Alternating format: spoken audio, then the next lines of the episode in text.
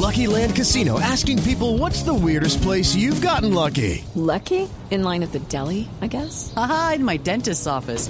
More than once, actually. Do I have to say? Yes, you do. In the car before my kids' PTA meeting. Really? Yes. Excuse me, what's the weirdest place you've gotten lucky? I never win and tell. Well, there you have it. You can get lucky anywhere playing at LuckyLandSlots.com. Play for free right now. Are you feeling lucky? No purchase necessary. Void where prohibited by law. 18 plus. Terms and conditions apply. See website for details.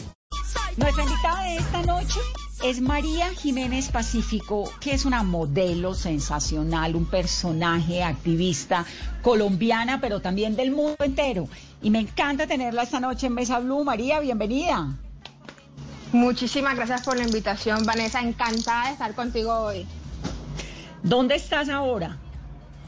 Estoy en Ámsterdam, Holanda. ¿Y tú vives como entre Ámsterdam, Islandia, Italia, Nueva York? ¿Cómo es eso? Correcto, vivo por todo el mundo. Soy como una trotamundos por todo el mundo y comiéndome el mundo con mis kilos. y dime una cosa, María, ¿y por qué estás en Ámsterdam? Porque es una base fija eh, muy buena para mi trabajo, que es fácil viajar. Eh, entonces, está, de, aquí puedo viajar fácilmente a Londres o a los Estados Unidos, incluso. O sea, es muy fácil viajar desde Holanda. Pero siempre estoy rotándome entre Ámsterdam, Islandia y, e Italia. Son mis tres bases. Ámsterdam porque es una delicia y porque te combina con la vida y por lo que nos estás diciendo, es un punto del que conectarse es muy fácil. Eh, Islandia, ¿por qué? ¿Cómo fue que terminaste viviendo en Islandia? Porque tú eres colombiana, barranquillera, ahora vamos a meternos un poco en tu vida, en tu infancia, en todo esto, pero terminaste en un momento de la vida viviendo en Islandia, ¿por qué? Porque mi padrastro es islandés y salí muy pequeña de Colombia y llego a esta sociedad tan progresista, tan tolerante e incluyente y bueno, fue una maravilla porque yo, gracias a Dios, cuando llego a Islandia, yo venía de un bullying muy grande en Colombia durante 10 años, que fui víctima por ser una niña gorda, donde era rechazada, donde me veían como un monstruo solamente por ser una niña gorda. Así que cuando yo llego a esta sociedad de, en Islandia, que es tan abierta a la diferencia, pues gracias a Dios esto me salvó la vida, porque lo que casi me mata, pues ahora es mi poder y llegar a Islandia donde ser diferente es cool, pues eh, me, salva la vida y pues logro salir adelante, Vanessa.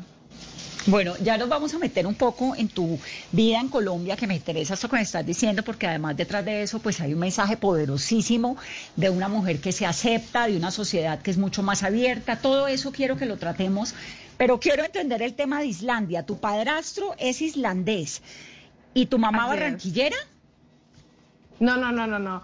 Eh, mi mamá es de Plato Magdalena, pero tenemos ascendencia italiana y por eso viene el Pacífico.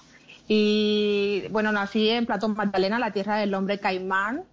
Y bueno, muy orgullosa costeña. Pero esa es la conexión con Islandia. Mi familia islandesa es porque mi papá es islandés. ¿Y a, y a, y a él dónde lo conoce tu mamá? En Cartagena. Porque mi padre tiene ah. una organización internacional de intercambios interculturales. Y recuerdo que en ese, yo era una niña pequeña, porque justamente en ese tiempo mis papás estaban divorciando y bueno, se divorcian y ella también estaba trabajando en Cartagena, en el puerto fluvial de, de Manga. Y había una conferencia de, de, esta organización de Amigos del Mundo, que es sobre el medio ambiente y todo esto. Entonces ahí se conocieron mi, mi papá, mi padrastro y mi mamá. Y te cogió desde muy chiquita y por eso también le dices papá, ¿no? Sí, sí, sí, sí, porque en Islandia es normal, cuando tú llegas a la, a la a, las, a esta sociedad, pues cuando te llegas así tan pequeñito, la gente te acoge. Como yo tengo una abuela islandesa, tengo mis primos, mis hermanos son islandeses, o sea, ya yo llegué así pequeñita y de inmediato tenía tíos y tenía una familia completa esperando, con los brazos abiertos. Es una, es una sociedad muy, muy progresista, Vanessa, que es muy acogedora. Claro, y que y de cierta forma te salvó la vida, lo que estabas diciendo ahora, ¿no? Así es, así es. Son muy mente abierta. Entre más diferente, pues eres mucho más, más diferente y especial. Eh, logras salir en las, en te, coge la sociedad y sales adelante. Por eso es lo que eh, y también ser una latina, ¿no? Eso también me ayudó muchísimo, tener este, este son caribeño, que nos, el, lo colombiano, ¿sabes? Eso también, porque obviamente que en Escandinavia la gente es un poco más cerrada, más reservada, pero como yo soy un poco como más extrovertida, pues eso también ayuda muchísimo. Es una mezcla, yo hoy en día tengo una mezcla de ambas culturas, se puede decir así, porque viví hasta los 13, 14 años en Colombia y pues los otros 15, 16 años en Islandia, así que es una mezcla bastante interesante. Es una mezcla maravillosa. ¿Y cómo fue tu infancia? Cuando me estabas contando ahorita al comienzo que tuviste una infancia muy difícil, de bullying, de niña gorda, ¿cómo fue? Bueno, la infancia, yo tengo unos recuerdos muy lindos, porque mi padre me enseñó a jugar ajedrez. Yo soy una, eh, soy como chess player, me gusta jugar ajedrez y tengo esos recuerdos muy plasmados en mi mente. Recuerdo el Caribe, el arroz con coco y, recuerdo correr en las playas en Cartagena, por ejemplo en Manzanillo del Mar, eh, porque fue, o sea, nací en, en, Plato Magdalena, pero iba siempre mucho a Cartagena y a Barranquilla. Entonces sí recuerdo todo esto, está muy lindo en mi mente, pero allí sí viene ese recordatorio cuando fui víctima de este bullying, que desgraciadamente casi me lleva a la muerte, porque era una niña diferente, era una niña gorda. Los niños no me aceptaban porque me veían como un monstruo nada más por ser una niña gorda. Pero yo pienso que ah, esto pasaba porque desgraciadamente también se muestra mucho por los medios de comunicación ese modelo de mujer de un 90, 60, 90. Y esto influencia mucho las mentes de los niños, porque los niños ven este este modelo de representación en los medios de comunicación y pues cuando ven a alguien gordo, pues lo ven como algo extraño. Entonces fue un tiempo demasiado fuerte, pero lo, lo, lo, que se puede recalcar de esto es de que yo logré transformar ese dolor en fortaleza y poder hoy en día. ¿Tú siempre fuiste gorda desde que te acuerdas, María? ¿Toda la vida? Sí, siempre he sido, siempre he sido rellenita, pero no gorda, porque hay dos tipos de gordura, Vanessa. Hay una sobre, hay sobrepeso y hay obesidad, obesidad mórbida. Y esto lo he conversado con con doctores y todo esto. Yo, yo tengo sobrepeso y, siempre fui una niña con, huesos grandes o con una contextura más gruesa, pero nunca he sido obesa, porque eso es lo que es extraño. Cuando ya la gente en Colombia ve a, un niño gordito, ya inmediatamente ya es un niño que está obeso y que se va a morir, o, y esto no es correcto. Hay que saber la diferencia porque esto también estigmatiza, ¿lo, lo sabes? Claro, claro, claro, claro. Entonces tú siempre fuiste una mujer grande, de huesos grandes, de cuerpo grande, con sobrepeso. Con curvas. ¿Por qué? ¿Por qué? Con curvas. ¿Por qué tenía sobrepeso? Con curvas definidas. Con curvas hermosas. No, eso, eso no lo dudo. Además, es evidente. Pero ese sobrepeso, María, ¿fue por qué? ¿Eso fue una condición eh, médica particular o fue simplemente por, por la constitución familiar o por qué fue? Mi papá era un señor grueso, fue un señor grueso, y, pero como te digo, yo a mis ojos veo una mujer eh, con curvas hermosas y, no, no tengo obesidad, tengo salud, porque tengo, o sea, no, la, la, la, gordura no, mi gordura no es una gordura que, que viene de estar sentada en un sofá comiendo a en cantidades. No, no, no. Viene de que, viene en parte de que mi papá tiene una constitución gruesa, pero también con el tiempo, obviamente, el cuerpo va cambiando, voy adquiriendo más kilos. También estuve embarazada tres veces y desafortunadamente perdí los bebés. Entonces, obviamente, que esos kilos se van quedando en el cuerpo. El cuerpo tiene memoria.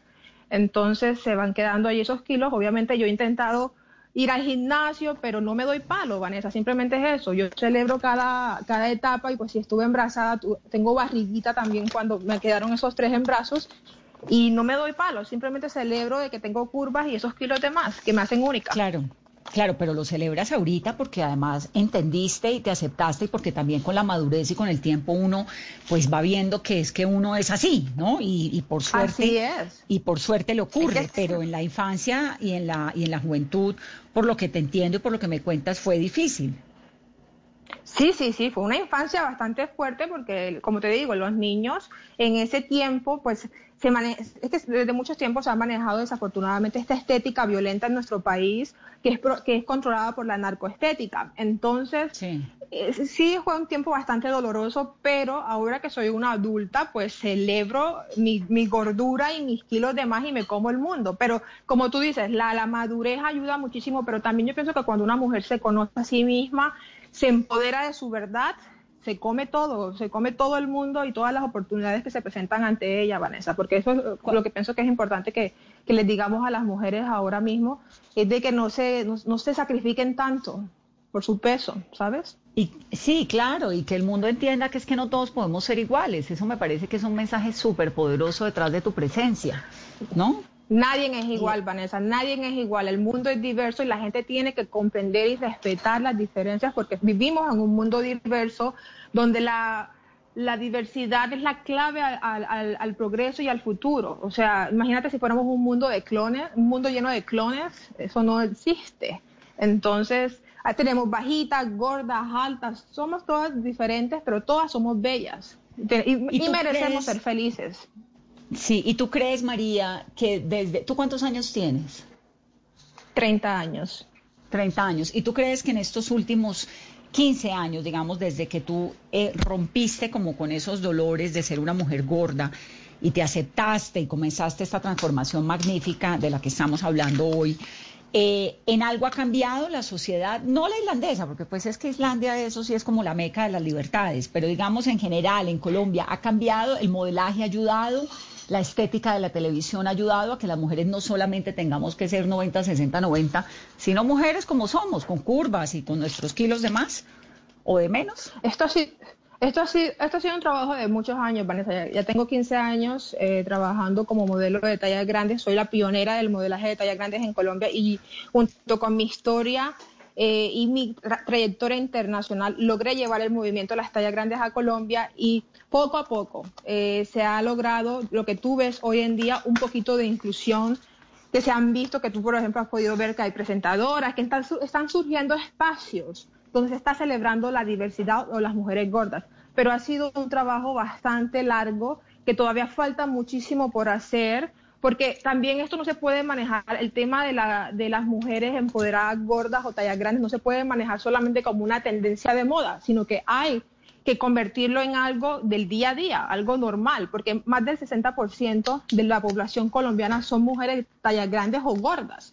Entonces, lo que todavía la gente no entiende eh, o los medios deberían comprender es que si ellos quieren, digamos, de que se tengan una audiencia más grande por medio de las revistas o, o de cualquier medio que tú les pongas, tienen que poner representación de mujeres tallas grandes para que se sientan, para que lo, los, eh, la audiencia se sienta identificada, porque el 60% son gordos en Colombia. Es un país de gente gorda. Entonces, es lo que me parece a mí. Ahora, dime una cosa, María, ¿dónde está ese límite de la aceptación a la gordura, que obviamente es lo que corresponde porque somos un mundo diverso donde hay mujeres gordas, flacas, blancas, negras, indígenas, crespas, pelilargas, de todo, y el tema de salud, digamos, ¿cómo, no, cómo, la gordura hay que entenderla como un asunto de, pues de diferencias ¿no? físicas y no necesariamente una oda a la gordura? Mira, eh, yo promuevo el amor propio, Vanessa, yo promuevo el amor propio, pero no la obesidad, porque obviamente hay que ser saludables en todas las tallas. Yo soy una mujer gorda de alrededor 100 kilos que voy siempre al gimnasio. Voy cuatro veces al gimnasio. Así que yo le digo a todas las mujeres gordas que también nos escuchan de que, se tienen que mover porque en la actividad física también hay muchísima felicidad porque hay que activar las endorfinas. así que yo estoy promoviendo el amor propio junto con una talla saludable porque tú no puedes ser una gorda que estás tirada en un sofá y, que hasta allí llega la vida. No, la vida hay, que, hay que mantenernos saludables, ¿sabes? Eso es supremamente importante, porque sin salud no hay nada. Claro, de acuerdo. Ahora, ¿cómo fue que tú terminaste convirtiéndote en modelo en Islandia? Bueno, yo fui descubierta por el fotógrafo exclusivo de las reinas de belleza, en ese, en ese tiempo, porque estamos hablando hace más de 15 años atrás, eh, bueno, casi 15 años atrás, y él cuando me, me descubre por las redes sociales, en ese tiempo fue Facebook, él ve mis fotos y me dice, tú eres muy exótica, te quiero hacer unas fotos, me hace un book profesional y me aconseja, llévalo a la agencia número uno de modelos de aquí de Islandia. No, no, no, pero un momento que, ese, y a los tres días me salió el primer contrato para Sara y una gran cantidad, o sea, me salió, enseguida me comenzaron a llover los contratos que eso fue algo que yo no me lo esperaba, porque tú como, yo cómo me iba a imaginar siendo una niña que estaba, venía de, una, de ser vulnerada a convertirme en una mujer poderosa, que iba a transformar una sociedad como la de Colombia, ¿sabes? Entonces, cuando todo esto me comenzó a llegar, pues, a llegar, pues yo simplemente lo abracé y, lo celebré. pero, pero, yo quiero que me cuentes el detalle, María. ¿Este fotógrafo quién era? ¿De dónde salió? ¿Por qué te encontró? Yo lo seguía a él en Facebook su nombre es Arnold Björnsson, eh, un nombre bien islandés. Y él, yo siempre miraba que él hacía las fotos a todas las reinas de belleza y me encantaba porque yo veía esas mujeres tan hermosas. Y bueno, como también venimos, Colombia es un país que celebra mucho los reinados de belleza. Entonces yo veía esas mujeres divinas, las escandinavas, escandinavas rubias. Y yo decía, yo, me encanta ese trabajo. Y lo comencé a seguir. Luego él también me seguía a mí y pues así fue que me descubrió a mí, por cosas del destino, Vanessa. Fue algo muy extraño. Pero yo también venía ya haciendo fotografía profesional porque incluso a mí la primera persona que puso una semilla del modelaje fue un profesor de arte en mi escuela cuando yo llego a Islandia. Él estaba escribiendo un libro y me hace esas fotos para su libro y desde allí comenzó esto, desde allí comenzó, él me puso esa semilla y yo veía esas fotos y yo veía a una niña, porque yo tenía ahí como 14 años, 15, y cuando yo veo esas fotos yo me vi divina, me vi hermosa y, y, comenzó como esa curiosidad, ¿sabes? Como que me veo linda, pero fíjate que yo justamente cuando yo me mudo a Islandia, yo vengo arrastrando el bullying conmigo, en el sentido de, de que en mi cabeza yo pensaba que me iban a continuar haciendo bullying en Islandia. Y esto me lleva a una bulimia durante dos años, Vanessa. Dos años de bulimia donde yo vomitaba todo, donde estuve muy enferma y donde era, fui supremamente infeliz cuando estuve así de mm. flaca. Y nada más recibía comentarios, ay, qué linda estás. Siempre, todos los días escuchaba, qué hermosa estás, qué hermosa estás, de parte de todos los niños, porque eran niños rubios, divinos, y seguramente siempre les parecía muy divina, porque siempre me, decían que era muy linda. Y yo dije, mm, esto no me, no me está llenando de felicidad. Pero fíjate que a los 19 años es cuando yo me miro frente al espejo y yo decido, tomo una decisión de vida, de aceptarme, amarme y celebrarme ante la sociedad. Fue hasta los 19 años que se me abrieron los ojos a esta verdad que estamos aquí hablando ahora mismo. ¿Por qué, ¿Por qué lo decidiste? ¿Qué pasó, digamos, después de la bulimia, después de la sociedad irlandesa, después de salir de, de, Colombia, de todo esto? ¿Qué pasó ahí en el, en, el, en el chip de tu cabeza que dijiste, no, no más, la cosa es distinta? Sí, eso, eso fue un proceso, esto ha sido un proceso bastante largo. Hoy en día soy una guarda poderosa, pero hasta llegar a este poder que tengo hoy en día fue muy largo porque yo recuerdo que incluso eh, aquí entre las anécdotas, me acuerdo que incluso a mí me tocaba ducharme con otras niñas en, en, la piscina. En Islandia esto es normal, que uno se tiene que duchar junto con otras niñas, desnudas. Y yo me acuerdo que yo inventaba cuánta cosa para que no me pusieran a bañarme en la ducha desnuda con estas niñas, Vanessa. Yo inventaba, yo le decía a la profesora, tengo una enfermedad en la piel, no, no, no, para que las otras niñas no me vieran gordita y desnuda. Entonces, llega un momento, sabes, que tú simplemente abres los ojos, como que tú abres los ojos, es como cuando te estás ahogándote en un, eh, te estás ahogando, te estás ahogando en un abismo y te abres los ojos a la realidad. Esto es lo que Dios me dio, este es el cuerpo que Dios me dio. Y, y, entendí de que soy más que un cuerpo, de que tengo que recoger mi amor propio basado en lo que vive en mi corazón, en mis valores, en mi inteligencia. Y simplemente eso llegó, fue un llamado, tuve ese llamado a los 19 años y ya yo venía también modelando y fue cuando dije, yo tengo que aceptarme y celebrarme y también transformar vidas, porque también fue como un llamado de Dios, ¿sabes? Eso fue muy extraño, muy, muy especial.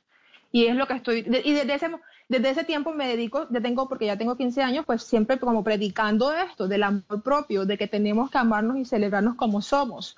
Y como también yo no tuve un, un ejemplo de vida como, eh, yo me convertí en el ejemplo de vida que no tuve siendo una niña. Así que yo dije, yo tengo que convertirme en ese ejemplo y es lo que hoy en día estoy haciendo, Vanessa. Eso te iba, eso te quería preguntar, María, ¿quién te inspiró, quién te empujó?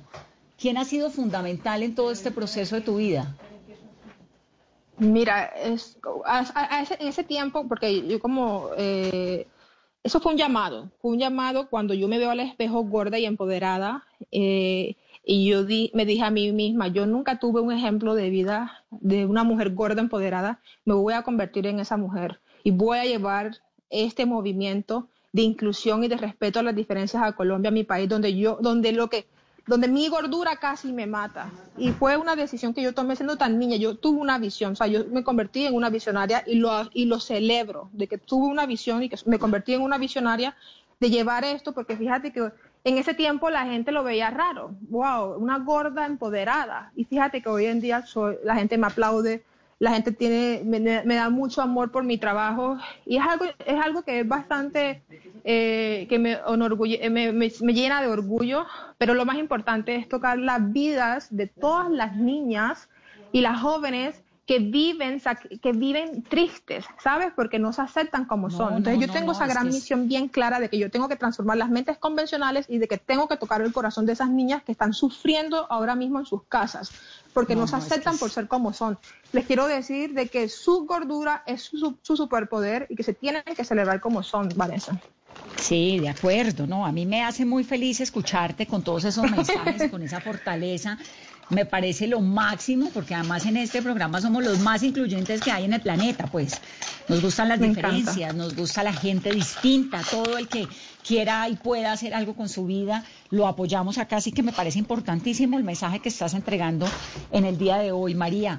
Quería saber, entonces el fotógrafo aparece, comienza a seguirte, te toma unas fotos, te ves espectacular y arranca ahí una cadena de comerciales y de, y de campañas publicitarias, ¿no?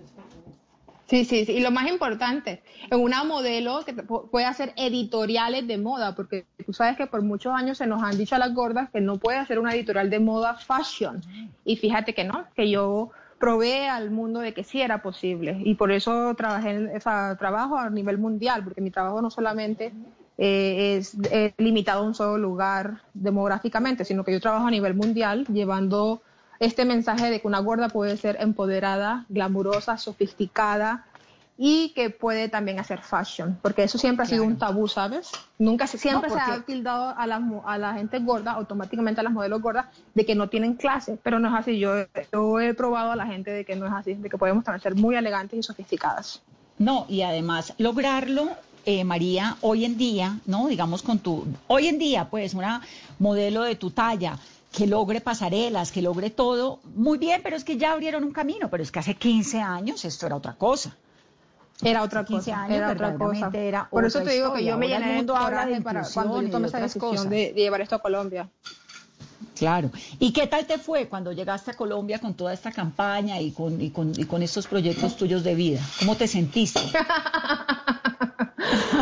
bueno, lo, eh, eh, eso al inicio la gente no sabía, cuando yo les decía, porque yo recuerdo que yo como tenía muchos años que no iba a Colombia todavía, incluso mi acento, ahora mi, acento está más costeño porque obviamente que estoy hablando más con mi mamá, pero en ese momento yo hablaba así el español un poco diferente y yo hablaba más como mezclado de español con inglés, porque yo salí muy pequeña de Colombia. Y recuerdo que yo decía, soy una modelo plus size. Y la gente no entendía que era plus size, no, no, no, no conocían el término, ¿qué es plus size? Una modelo plus size, ¿qué es eso?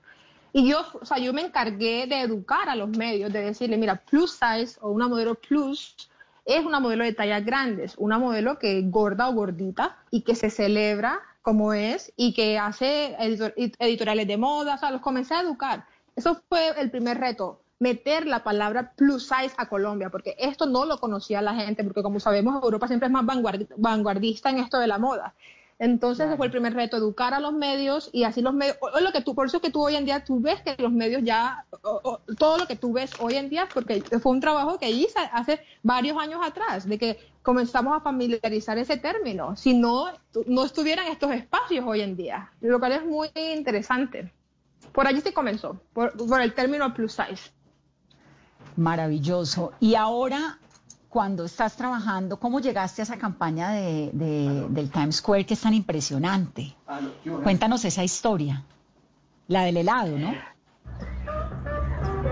Bueno, la del helado, pues fue en plena, ahora en plena pandemia, en febrero recibo la llamada de mis agentes aquí en Holanda y ellos me dicen, tenemos un casting muy grande porque el director es una estrella de Hollywood que trabaja con Ed Sheeran, Pitbull, con Camila Cabello, o sea, es una estrella de Hollywood. Y yo digo, magnífico, envíenme el casting. Y cuando me llega a mis manos, pues obviamente hay que hacer todo por medio de Zoom. Eh, tengo la reunión, llega la primera reunión y tengo que mandar un video primero. Mandé el video y les gustó mi, mi, mi forma de ser. Y luego después de esto, pues tengo la primera reunión con Jason, porque el, nombre del director es Jason Conning. Eh, tengo la, reunión con él y con todos los agentes, porque es una llamada con muchísima gente, con, de San Francisco, desde New York, Los Ángeles, y comienzan a ponerme a hacer de todo en la sala de mi casa. O sea, la, nueva norma, trabajar desde la casa. Me ponen a brincar por toda mi casa y pues lo que tú ves en el video del comercial, pues yo lo hice en mi casa y ellos se dieron cuenta que este, esta niña tiene potencial y, pero me preguntan, ¿qué quieres poner diferente? Porque obviamente era una competencia de 400 mujeres. Así sea que tú seas muy, una modelo muy exitosa, todas las modelos, modelos tienen que hacer castings.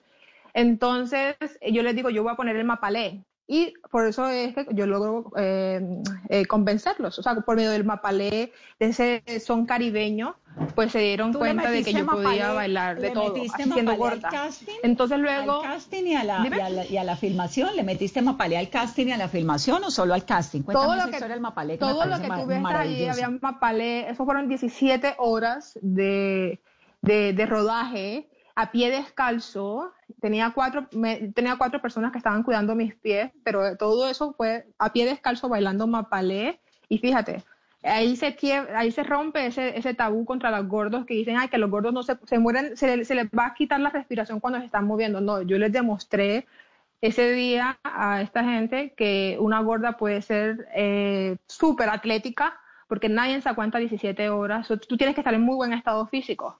Entonces con esto rompí estereotipos también, ¿sabes? Yo no me aguanto ni dos, María. Yo no hubiera pasado el primer casting del saludo, no paso. Hola, Vanessa, hola. Hasta ahí llego. Baile. hay que tener, una, hay que tener una personalidad muy, grande, Vanessa. Te digo, en esta industria, eh, yo me como todo con mi actitud. Yo tengo mi madurez también, pienso que me ayuda muchísimo. Pero yo pienso que la madurez viene de muchos golpes también que se ha construido y reforzado mucho a través de muchos golpes que yo he tenido en la vida. Porque siempre me pregunta la gente, María, ¿por qué, ¿tú por qué eres tan así, tan, hablas con tanta seguridad? Es simplemente los golpes que la vida me ha dado y que yo los he transformado en poder y en fortaleza. María, y cuando viste el comercial, cuando viste el comercial en Times Square y te viste bailando mapalé, sin mapalé de fondo, porque no sale el mapalé, pero sale tu baile, y sales tú comiendo el helado y arrebatada con la viejita que te mira y todo eso, ¿qué se te pasó por la cabeza?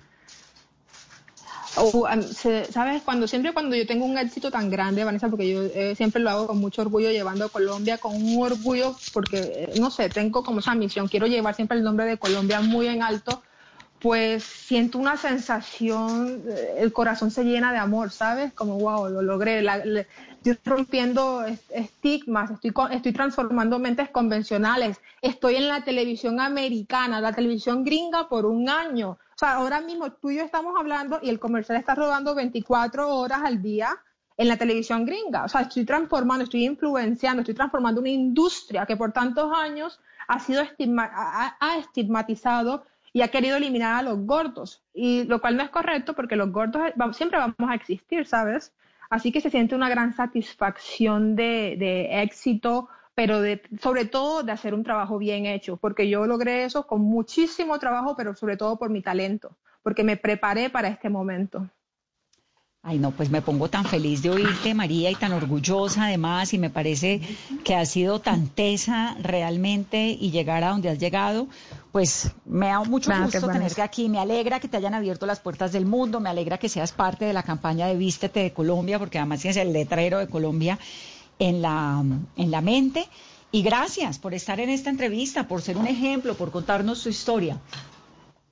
Gracias a ustedes, Vanessa. Así es, Yo pienso que por medio de Vístete de Colombia vienen, se va a marcar un antes y un después en la industria de la moda colombiana, porque como yo le dije a Adriana Arboleda, esto no solamente va a ser un impacto, nuestra unión de nuestras voces no solamente va a tener un impacto en lo socioeconómico, ayudando a todo el mundo, sino que también se va a lograr transformar finalmente las mentes convencionales en Colombia, donde desafortunadamente siempre se ha tildado a las diferencias de algo horrible. No, se va a mostrar por medio de esto, porque como soy la, imagen de las tallas grandes, la voz, eh, de que sí se puede hacer un buen trabajo de la, moda siendo una mujer gorda. Claro. No, y, y, que sí o sí nos toca vestirnos de Colombia. Qué orgullo, que no necesariamente. Así es sin ánimo de, desprestigiar el mercado internacional, pues la verdad es que en Colombia hay unos talentos infinitos y unos diseñadores maravillosos y pues qué dicha que chicas como tú se sumen a esta campaña. Me pongo muy, me alegra mucho tenerte en este programa esta noche.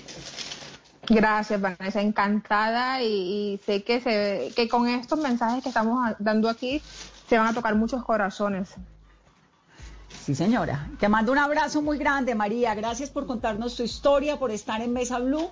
¿Cuándo vas a venir a Colombia? Cuando vengas te invito a mi cabina para que para conocerte. Encanta, claro que sí, claro que sí, voy a tu cabina y vamos a seguir, vamos a seguir hablando de muchísimos temas. De aquí a que voy a Colombia, ¿quién quita que vayan a pasar muchísimas cosas con esta pandemia? Pero apenas que Dios permita, porque la pandemia aquí ya vamos para el segundo lockdown, posiblemente aquí en Europa. Pero cuando Dios permita, allí estaré contigo acompañándote con todo el gusto. Vale, María, te mando un abrazo. Gracias por tu tiempo y por tu generosidad. Muchísimas gracias, ese Abrazo grande. Hello, it is Ryan, and I was on a flight the other day playing one of my favorite social spin slot games on chumbacasino.com. I looked over the person sitting next to me, and you know what they were doing? They were also playing Chumba Casino. Coincidence? I think not. Everybody's loving having fun with it. Chumba Casino is home to hundreds of casino style games that you can play for free anytime, anywhere, even at 30,000 feet. So sign up now at chumbacasino.com to claim your free welcome bonus. That's chumbacasino.com and live the Chumba life. No purchase necessary. DTW, void, were prohibited by law. See terms and conditions 18 plus. It is Ryan here, and I have a question for you. What do you do when you win? Like, are you a fist pumper? a woohooer, a hand clapper, a high fiver. I kind of like the high five, but if you want to hone in on those winning moves, check out Chumba Casino. At ChumbaCasino.com, choose from hundreds of social casino style games for your chance to redeem serious cash prizes. There are new game releases weekly, plus free daily bonuses. So don't wait. Start having the most fun ever at ChumbaCasino.com. No purchase necessary. VGW. Void were prohibited by law. See terms and conditions. 18 plus.